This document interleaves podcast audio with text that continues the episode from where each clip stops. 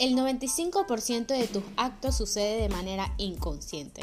Por tu mente pasan 80.000 pensamientos diarios y el 90% de esos pensamientos son repetitivos.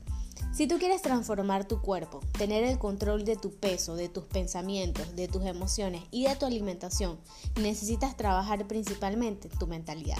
Soy Karen Castillo, nutricionista y coach de mentalidad y gestión emocional. Te ayudo a eliminar el sabotaje inconsciente que te impide adelgazar.